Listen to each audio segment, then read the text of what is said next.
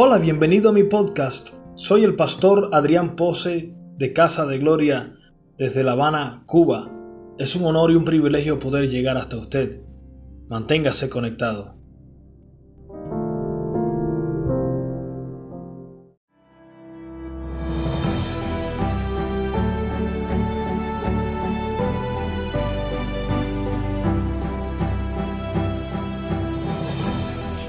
Bienvenida a todo el que nos fue por el paquete de semana por las redes sociales. Fuerte el aplauso yo por esta vida. Muy fuerte, fuerte, fuerte, fuerte, fuerte. Les bendecimos con toda bendición. Fuerte el aplauso, Rey. Aleluya. Primera de Pedro, capítulo 5, verso 10, por favor, rapidito. Yo estoy a la expectativa de algo glorioso hoy. Amén.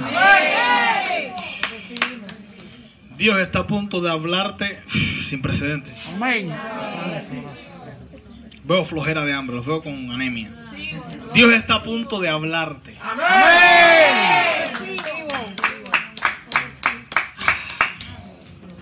Hoy quiero hablarle bajo el tópico tiempo versus temporada.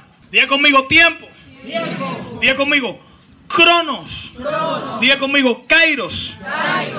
La palabra tiempo en la Biblia, así como palabra, la palabra palabra tiene varios vocablos en el griego. El Nuevo Testamento se escribió en griego.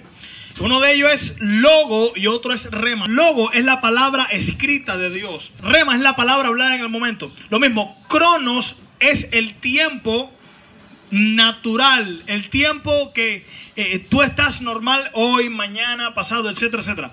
Pero kairos es el tiempo señalado de Dios. Primera de Pedro 5:10.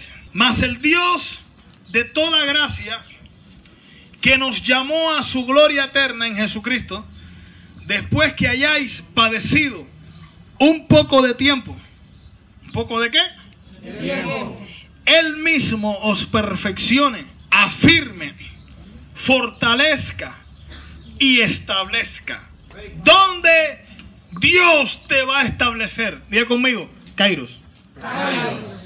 Dios te quiere establecer después de un tiempo en una nueva temporada. ¿Cómo tú mides una longitud? Dígalo. Centímetros. ¿Qué más? Milímetros, metros, kilómetros, millas, años luz. ¿Cómo tú mides las pruebas y tribulaciones? En tiempos. ¿Cómo tú mides las bendiciones? Temporada. Las pruebas y tribulaciones son medidas en tiempos. Las bendiciones en temporadas. Por eso es que dice, después que hayáis padecido un poco de tiempo. Ay, ay, ay, no la agarro. Después que hayas padecido un poco de tiempo, entras en una temporada. Ay, lo agarra. Dos, un milagro físico. Un milagro físico. Tenía cáncer. Dios me sanó. Un milagro físico extiende tu temporada. Lo profético te entra a la temporada.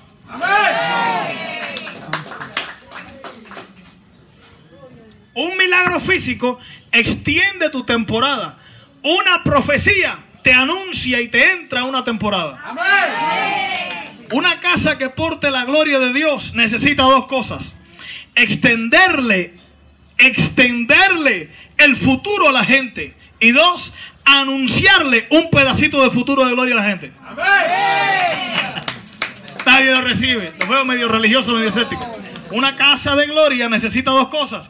Extenderle el futuro a la gente por medio de milagros. Te están muriendo, te sanamos en el nombre de Jesús. Si portamos la gloria, hay que extenderle el futuro a la gente por medio de milagros. Y lo profético te anuncia un pedacito de futuro. Necesitamos alargarle el futuro a la gente y anunciarle el futuro a la gente. Por eso es que la gente va a los adivinos y a los brujos. La gente va a dos lugares. Al curandero y al adivino. ¿Por qué? Porque quiere que el curandero le extienda su futuro y quiere que el adivino le anuncie el futuro. Pero déjeme decirle, ellos son una copia barata. ¿Nadie entendió? Ellos son una copia barata. En esta casa te extendemos el futuro en el nombre de Jesús. Y te anunciamos un pedacito de tu futuro. Nuestro Dios no solamente es omnipotente, nuestro Dios es omnisciente. Los milagros te revelan, te anuncian su omnipotencia. Lo profético te revela su omnisciencia. Tu tiempo lo define tus pasos. Hoy, mañana, pasado. Tu tiempo. Ya conmigo tiempo. Ya conmigo lo natural. Define tus pasos. Estoy caminando, estoy yendo la iglesia, diezmando, ofrendando. Estoy discipulando. Gloria a Dios por eso. Ahora escucha Tu tiempo lo definen tus pasos, pero tu temporada es definida por tres cosas. ¿Alguien quiere saberlo? ¿Alguien quiere saberlo? Como sea. Número uno, ¿qué define que tú entres a una nueva temporada? Número uno, obediencia a la voz de Dios. Dije voz de Dios, no solamente la palabra escrita. La palabra escrita es el fundamento de toda voz que yo pueda escuchar. Que no pase por la palabra no es de Dios. Pero si pasa por el filtro de la palabra, es de Dios entonces. Pero tu obediencia a lo que Dios pone en tu corazón, a lo que Dios te ha hablado, te ha anunciado, tu obediencia es lo que define que entres a una nueva temporada. Número uno, obediencia a la voz de Dios. ¿Dónde está eso en la Biblia? Hechos capítulo 3, verso 19. Así que arrepentíos y convertíos para que sean borrados vuestros pecados, para que vengan de la presencia del Señor tiempos.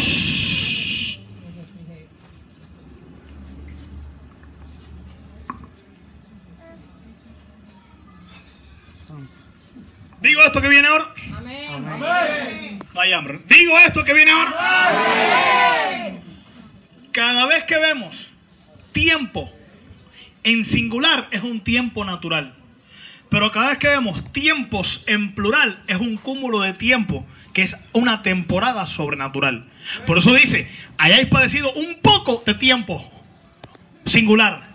Y aquí dice, que vengan tiempos o una temporada.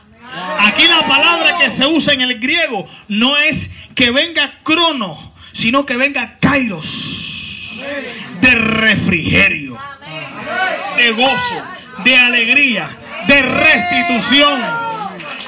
Nadie quiere eso.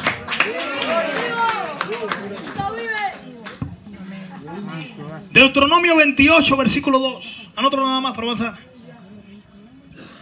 Deuteronomio 28, capítulo 2 dice, y vendrán sobre ti todas estas bendiciones. En esta temporada vienen todas estas bendiciones y te alcanzarán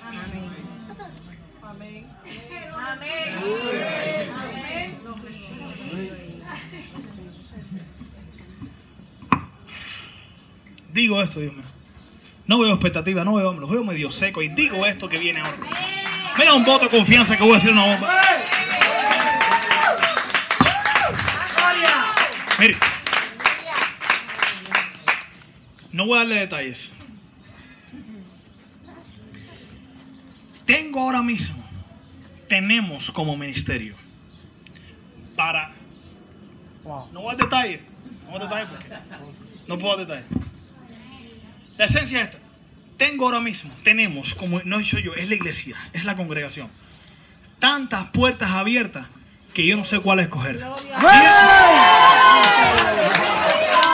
dije, yo no dije de mí, mire, mire, mire, mire, mire un. Así me gusta hablar. Así me gusta. Así como tiene que ser. No me interrúmpame con su alabanza. Así es como me gusta mi congregación. Así. Que no me dejen hablar. Así. Es una falta de respeto, una mala educación que usted interrumpa a un predicador con su teléfono, con hablar con el otro, excepto por su alabanza a Dios. Lo único legal que lo hace usted que me interrumpa es que usted alaba a Dios. Y si me caigo yo y lo dejo usted. Ahora escuche. No estoy diciendo esto, estoy diciendo esto por prudencia, no por hacerme místico que yo creo. No, no, estoy hablando de cosas reales y mi familia, los hallados lo saben. Tenemos, no dije yo para viajar, de una cruzada, no, no, estoy hablando de iglesia, la iglesia, la iglesia, la congregación ahora mismo. Tenemos ahora mismo en esta temporada tantas puertas abiertas, pero tantas, tantas, que estoy orando a Dios para saber cuál escoger en unos meses lo entenderéis cumplidamente.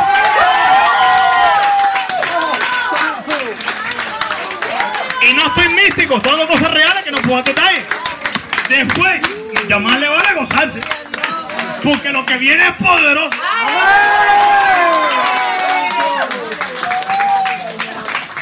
Le estoy diciendo, no estoy místico, no voy a dar detalles por prudencia. Pero son cosas mega grandes. Que Dios te revele la intimidad y ores por eso. ¡Ay, santo! ¿Sabes lo que pasa cuando entras en tu temporada? Eso mismo. ¿Cuál es el negocio para empezar? Porque tengo tantas posibilidades, tanto dinero, tanto. Estoy orando a Dios para que me dé una idea creativa, porque mira que tengo capital, mira que tengo con esto. ¿Qué hago, Señor? ¡Nadie lo recibe, Dios mío!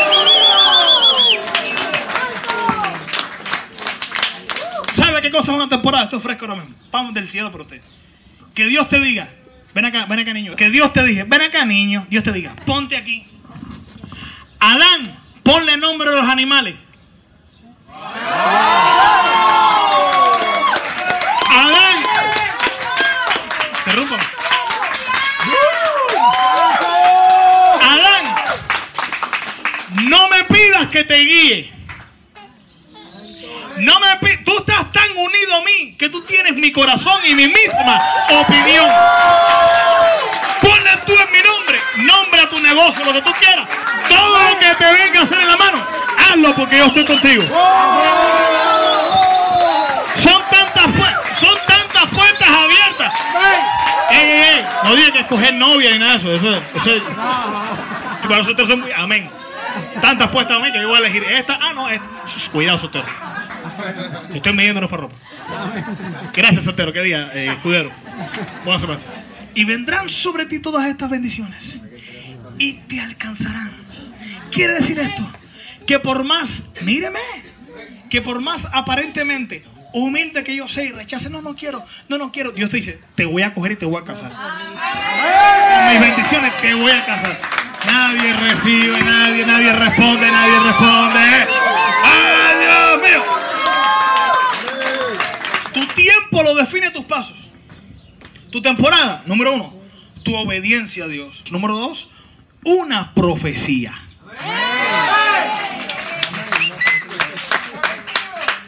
Este movimiento profético, de profecía, palabra de ciencia exacta, cosas proféticas que está viniendo sobre la iglesia, empezó porque un mes, dos meses atrás yo le dije, Señor, Señor, yo antes, al principio, antes de ser pastor, me movía fuertemente en lo profético. Dios me daba nombres exactos, cosas, lo más viejo como Nicolás, etcétera, mi padre lo sabía. Y eso se apagó por un tiempo en mi vida. Señor, yo quiero eso, no quiero apagar al Espíritu Santo más. Yo quiero todo de ti, quiero lo milagros, pero también lo profético, Señor. Yo quiero eso. Y ahí se destapó un pozo de revelación y de entendimiento sobre lo profético. Porque así como ha habido falsos milagros, falsos testimonios de evangelistas, le hemos hecho aversión a lo milagroso, pero también le hemos hecho aversión a lo profético.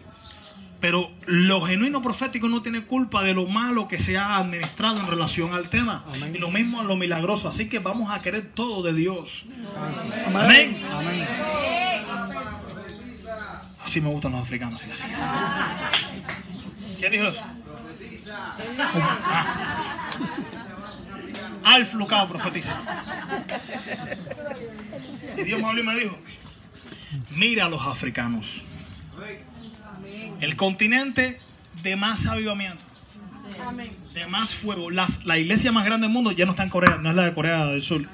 La de John Cho. Es la, no recuerdo el nombre, Obdeyele, Obdeyale. Allá en Nigeria, como un millón y pico, casi dos millones de personas en la congregación. que es una santo. cúpula gigante. Wow. Dos millones, Dios mío santo. Está en África. Y de hecho, alrededor de la iglesia hay una ciudad donde todos son cristianos. Una ciudad con hoteles cristianos, todos cristianos. Otro nivel. Y aquí hay la última doctrina, la última revelación. Niño, poder de Dios. O sobrenatural. Milagros. Y tú vas y los inválidos se paran, nosotros hoy los ciegos. Como tomarse un vaso de agua. Pero no es la única iglesia. Casi todas las iglesias en Sudáfrica, Nigeria, en donde quiera, están llenas de gloria. Megas iglesias. Tienen una cultura de honra. Ellos no están con, con esa mentalidad que mi hermanito pastor. No, no, pastor, hombre de Dios. Tibiocha no es lo único que le dicen hombre de Dios. Una pila, tienen, búscalo en YouTube, en Facebook. Shepard Bushiri, Alflucao. No sé si vieron en, Facebook que se hizo viral un hombre que entró en, ataúd, muerto, vestido de blanco, un prieto él, y lo resucitaron y se paró así del ataúd. Esa es la iglesia Alflucao. Ahí yo tengo el video, la, la tarima que es mega inmensa, lleno de sillas de ruedas vaciadas. Gente parada la silla de ruedas. Y ahí las ambulancias vienen a la iglesia. El hombre sale, ¡púmbata, pumba! Al flucao. Profeta al flucao. ¡Púmbata, púmbata! Estilo te Dios igual. Se paran de ahí de las camillas, gente moribunda, se paran. Y en eso le traen eh, eh, eh, una bobita esa de funeraria, esa de empresa lo traen ahí y sacan el ataúd, tres, días muertos, y lo resucitan antes de orar. Y el hombre empezó a respirar en el ataúd. Oran por él y se levanta. ¿Y tiene resucitó? Wow. Y ahí te cogen y te dicen la chapa de visitante, te dicen el nombre de tu suegra, todo te lo dicen. Yo tengo los videos. A tal hora, a las 9 y 10, en WhatsApp le enviaste, tu esposo te envió un mensaje que decía así, así, así. A las 9 y 10, exacto. Tu suegra se llama fulano de tal y que le pegó los tarros fulano de tal, pero no te dice arrepiéntete porque tal. No, no, no. Ahí tienes que andar con temor de Dios. ¡La locura! ¡Yo quiero eso!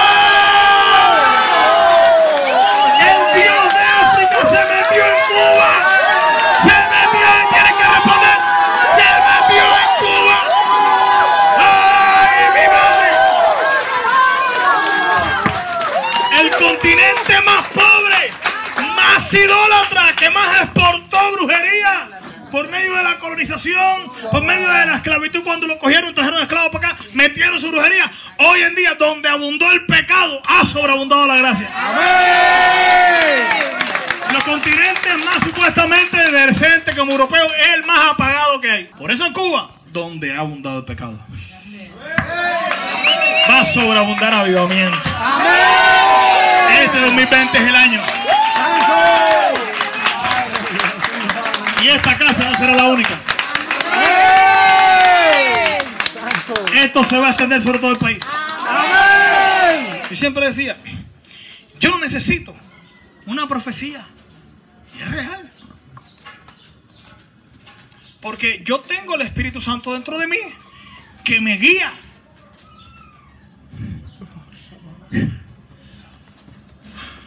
Miren, la voz de Dios guiándome me guía paso a paso. Y me da entendimiento del próximo nivel. No sé si a cuántos le han profetizado alguna vez y han estado llorando y casi ni entienden lo que le profetiza.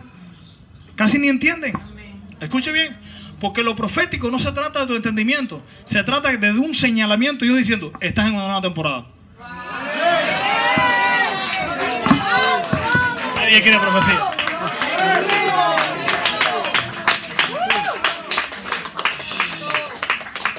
¿Sabe qué, otra cosa tienen los africanos? Que ellos no esperan a que el hombre de Dios ore. Ellos arrebatan del manto su milagro. Al estilo Jesús. Hace unos domingos, fuerte el aplauso de Dios, y viene el hombre de Dios, yo entré por acá. Y aquella mujer que está al lado, levante su manito. La, la parienta mía, levanta la mano. Levanta la mano. Ella, sin llorar por ella, viendo el testimonio y cuando, eh, primero, viendo el testimonio, se desaparecieron varices palpables. ¿Se acuerdan? Entonces, ¿pusiste testimonio? No, de ella. Varices palpables, pelotas, desaparecieron viendo testimonio de varices, eh, eh, Dios creando piel nueva, venas nuevas. Pero además, cuando entré, dice que sintió un corrientazo por su dedo, que subió por su brazo, un fuego de Dios y nódulos que tenían seno desaparecieron.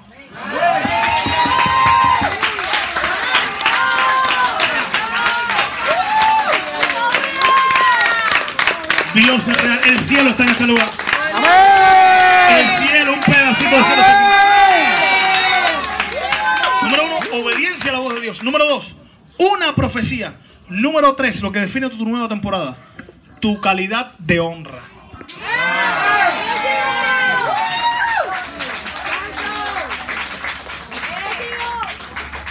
Jesús estuvo donde era conocido desde niño, donde era muy familiar dice la Biblia, y no pudo hacer allí ningún milagro, excepto que, escucha esta bomba, no terminó esta introducción, excepto que sanó unos pocos poniendo sobre ellos las manos. Es decir, que lo normal es que no haya ni que imponer manos. Lo normal es que haya una atmósfera de honra, que sin llorar por ti ya tú te sanes.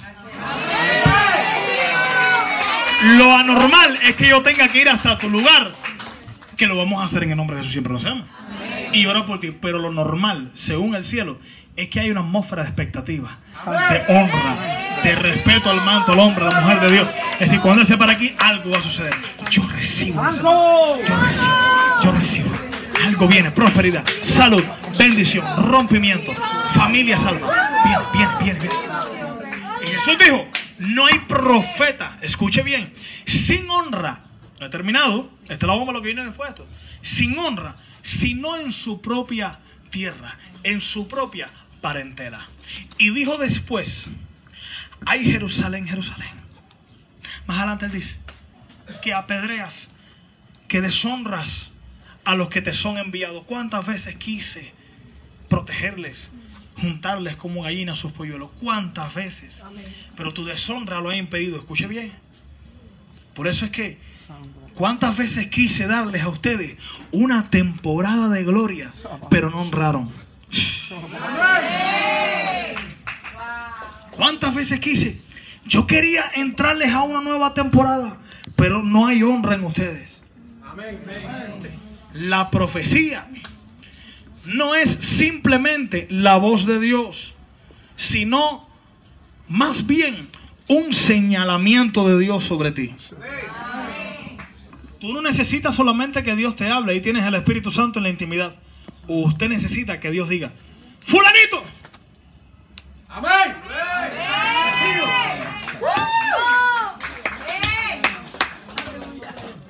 tu familia, tu matrimonio, esto es lo que viene, sobre tus hijos.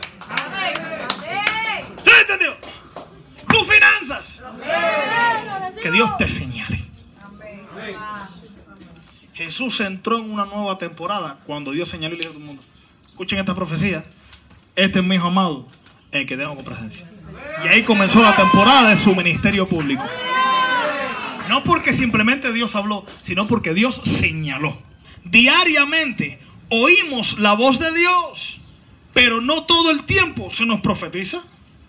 Lo profético anuncia una nueva temporada. Amén. Santo, gracias Señor. Vamos a tener un 2020 de gloria. Amén. Por lo profético. ¿Alguien quiere?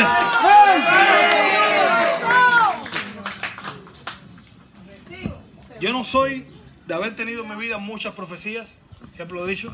Yo simplemente he hallado, esto es una bomba que se aplica a todo, una necesidad en el corazón de Dios. Y he dicho, Señor, heme aquí, en intimidad. Dios no me ha dicho, hijo mío, te he llamado para tal cosa. gra-". No, sencillo. Yo en mi relación con Dios he visto, Señor, hace falta en las almas, Cuba ser transformada. Heme aquí si me necesitas, Señor, heme aquí. Envíame a mí como lo dijo el profeta. Donde tú ves necesidad, ahí está tu llamado. ¿Cuánta gente quiere armar nuevos negocios? Todas las cosas reales, escúchame. ¿Cuántos quiere, cuánto quiere un nuevo negocio para un nuevo año? Negocio, plan, vamos.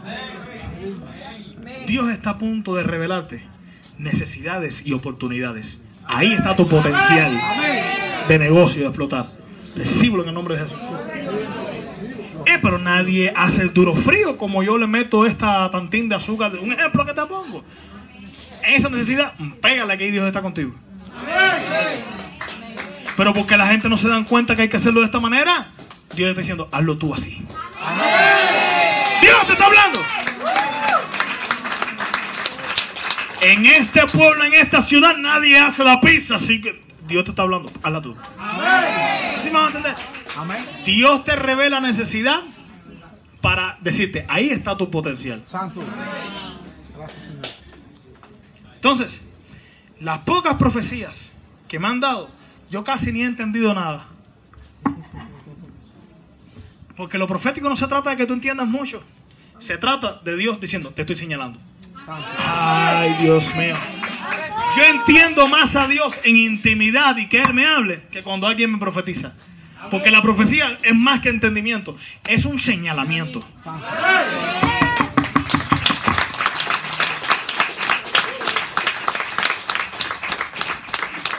Tú deberías clamar por una profecía. Nunca te enseñaron eso. Sin sustituir la voz de Dios. Hay gente que viene, aquí está el balance. Pastor, profetíceme. Me lo han dicho. Yo he dicho, esto es la profecía mía. Hay una más, hora más, deja la fornicación o cásate, no sé qué va a hacer. Dale. Esa es mi profecía para ti. Ay, pero yo no. Esa es tu profecía. Porque no puedes sustituir lo básico por algo místico. Ese es misticismo. Ahí es donde entra el misticismo. Quiero que Dios me hable, niño. Si hace rato la misma Biblia te habla diciendo, deja la fornicación, deja la pornografía, deja pegar tarro, deja... ¿Sí me va a entender? ¿Tienes nueva temporada? Obedece a Dios. Por eso, número uno, obediencia es lo básico. Ahora, ya que estás obedeciendo a Dios, estás caminando paso a paso, tiempo a tiempo. Pero si quieres una nueva temporada, además de obediencia, recibe una profecía. ¿Alguien dice amén? Por eso mañana venimos con todos los cañones. Voy a estar en ahí de oración. Voy a profetizar uno por uno en el nombre de Jesús. Tú deberías clamar por una profecía. No para que Dios te guíe simplemente, pues ahí está el Espíritu Santo dentro de ti para guiarte a toda verdad en intimidad, sino más bien para que una nueva temporada sea desatada sobre ti. Segunda de Reyes 4, del 8 al 17. Hoy quería hablar algo, pero no dio el tiempo. Quería hablar algo también sobre los dones operacionales que vamos a hablar el domingo que viene. El primer domingo de enero comenzamos con los dones operacionales de Romanos capítulo 12, que vamos a verlo. Pero quería así adelantarle esto, antes de ir a la Segunda de Reyes. lo siguiente, vamos a proponernos como meta, como iglesia, como ministerio, a alcanzar 40 casas de paz este nuevo año. 40 casas de paz. ¿Alguien lo cree conmigo? Dios me dijo, proponte metas. Escucha lo que Dios me habló. Proponerse metas específicas no limita a Dios. El desorden sí limita a Dios. Una de las cosas que hace proponerte metas, esto es una pausa dentro del mensaje, es que empiezas a estructurarte y a organizarte para más de Dios. Por eso vamos a hablar sobre los dones operacionales o funcionales del Padre de Romanos capítulo 12 el domingo que viene. No se pierde eso tampoco. Entonces seguimos. Segunda de Reyes, capítulo 4, verso 8 al 17. Aconteció también que un día pasaba Eliseo por Sunem y había allí una mujer importante que le invitaba insistentemente a que comiese. Y cuando él pasaba por allí, venía a la casa de ella a comer. ¿Vieron lo que yo siempre he hablado acá en la iglesia? ¿Vieron cómo es que usted tiene que honrar a la gente? La gente me dice, pastor, eh, venga, pastor, quiero. No, si tú no me insistes, yo no voy. Porque yo no soy un caretabla. Yo tengo vergüenza, yo tengo pena. Y la pena sí es de Dios. La pena no es de Dios para evangelizar, pero sí es de Dios cuando te van a honrar. ¿Te agarro? Amén, amén, amén. Tú me vas a honrar y yo lo primero te voy a decir, no, no, tranquilo, tranquilo, no, no. Tú tienes que insistirme. Esa es la cultura del reino, la hebrea. Porque yo tengo dignidad, yo no soy muerto de hambre. Amén. Yo soy propio, yo soy bendecido. ¿No sé si me van a entender? Entonces, la Biblia dice, tú quieres, como yo siempre le digo a mi casa hace años, cuando comenzamos le decía a mi mamá, mi mamá a veces decía, ¿gusta? Y yo decía, no mami, gusta no. Así es como, si tú quieres que alguien coma, tú le sirves el plato en la mesa y le dices, oye, ven acá un momentico, mira, tienes servido, siéntate. Hay que obligar a la gente. Esa es la cultura de Dios. La cultura de honra. No de que quiere con esa flor, hermano, no me brinde. Esa es la cultura cubana. Gusta. No me brinde mejor. Aparte de eso, yo no voy a, la, casa de nadie a la hora del almuerzo. Eso- es cultura de las dos partes. Yo tengo que ser prudente, yo tengo que honrar y respetar. ¿Sí me van a entender? Diga conmigo, espíritu de miércoles. Atravesado fuerte. Ven a mi casa lo que tú quieras. Te, te lo juro. Sin problema. Ah. ¿En serio? Cultura de ambas partes. Yo te voy a soportar, te voy a amar, etcétera, pero tú tienes que tener cultura igual que yo. Tengo que tener cultura de honra, de respeto. Amén. Amén. Estamos demasiado cubanos. El cubano es todo aquí, vi- vivimos juntos, la barbecue aquí, la familia, todo el mundo regado, sin problema aquí ya. su tremenda guara, yo tú te abro el frío adentro, te, te miro el cuarto, te miro toda la casa, sin, sin problema. Cuando entro a una casa, yo lo primero que hago es esto. Yo ando mirando. Se honrar y respetar. Amén. Hay mundanos que tienen más educación que los cristianos. Se van para el infierno, pero tienen más educación que los cristianos. Se van para el infierno y todo, pero por lo menos tienen buena conducta cívica. Pronto vamos a dar clase de buena educación formal en la iglesia. ¿Qué dar clase de buena educación al cristiano hoy en día? Y eso no tiene nada que ver con nivel escolar, eso tiene que ver con honra y respeto. Tú leyendo la Biblia aprendes buena educación, buenos modales. Lee proverbios y verás. Espera que te llamen a primera, no te sientes, si- sino que espera, pues no hace que te deshonren en una boda, dice la Biblia, porque no hace que haya quien invitado más, después te hagan pasar un raspe, ahora para atrás, aquí va un aquí más importante que tú. ¿Lo dice la Biblia? No, no te da, no, no, no quieras pasar un raspe, ¿sí me van a entender? Deja que te llamen, deja que te inviten, no te autoinviten, no. Hoy, en día los evangelistas se invitan ellos mismos. Yo gente, yo, yo voy a predicar tú tienes tranquilo, Dios está conmigo. En un momento te, pero yo te invité a ti, niño. Muchos ahora se quieren autoinvitar ellos mismos. Voy a hacer un guanajo a la yuca. Yo cuando veo que tienes muchísimos dones, pero te estás autoinvitando, mm, no veo sabiduría de Dios. Todo que no entra por sabiduría, por honra, no es el tiempo de Dios. ¿Cómo tú sabes que es el tiempo de Dios para, para algo? Que a ti te invitan, no que tú te autoinvitas. Amén. ¿Agarró? Amén. ¿Qué tan herética? Versículo, dígame. 4, 9. Y ella dijo a su marido, he aquí ahora, yo entiendo que este, que siempre pasa por nuestra casa, es varón santo de Dios. Yo te ruego que hagamos un pequeño aposento de paredes y pongamos allí cama, mesa, silla y candelero, para que cuando Él viniera a nosotros, se quede en Él. Este tema es para espirituales, no para carnales. Yo hablo estoy siento la presencia de Dios. Y aconteció que un día vino a él, vino él por allí y se quedó en aquel aposento. Y allí durmió. Entonces dijo a Giesi, su criado, llama a esta tsunamita. Y cuando la llamó, vino ella delante de él. Dijo él entonces a Giesi, dile, he aquí, tú has estado solícita por nosotros con todo este esmero. ¿Qué quieres que haga por ti? ¿Necesitas que hable por ti al rey o al general del ejército? Dijo el hombre. Yo normalmente lo que hago por la gente es lo sobrenatural. Pero estoy tan agradecido por tu honra que estoy dispuesto a hacer hasta lo natural, de hablar con la gente importante para que te ayuden en algo. Por tu honra y reverencia. Pero dijo ella, no, no, no. Yo no necesito un milagro natural. Yo necesito un milagro sobrenatural. Y, ella respondió, versículo 13, o general del ejército, y ella respondió, yo habito en medio de mi pueblo. Y él dijo, ¿qué pues haremos por ella? Y Jesse respondió, he aquí que ella no tiene hijo y su marido es viejo. Dijo entonces, llámala. Y él la llamó. Y ella se paró a la puerta. Y él le dijo, él, alguien tiene que recibir esto. Sobre todo si no tienes hijos, los que tenían problemas. ¿Dónde está? Levante su ¿Dónde están? ¿Estás embarazada? Ponte en pie un momentico ya. Dense la mano. Recibe esto, cierra tus ojitos, recibe esta palabra en el nombre de Jesús. Esto estaba preparado de antemano antes que ustedes llamaran. Y es de Dios por ustedes y muchos de ustedes acá. Escucha lo que dice la Biblia. Y él le dijo, el año que viene, por este tiempo, abrazarás un hijo. Ahorita vamos a orar por ustedes. Y ella dijo, no, Señor mío, varón de Dios, no hagas burla de tu sierva. Mas la mujer concibió y dio a luz. Ah. Escucha esto. Vemos un hombre de Dios, Zacarías, escucha esta bomba, que un momento dudó de la palabra del ángel enviado por Dios y quedó mudo por incredulidad. Vemos a esta mujer que también dudó por incredulidad y recibió el milagro. ¿Sabes por qué? Porque su honra salvó su fe. No la honra viaja más allá que tu fe. Ay, Dios mío. Sería una bomba, pero nuclear, pero nuclear. Esta mujer le dijo, ¿me, dice esa palabra profética? Y ella, no hagas burla a tu sierva. ¿Cómo tú vas a decir eso? Yo nunca, no hagas burla. Y después, ay, me embaracé. Porque aunque no tuvo fe, tuvo honra.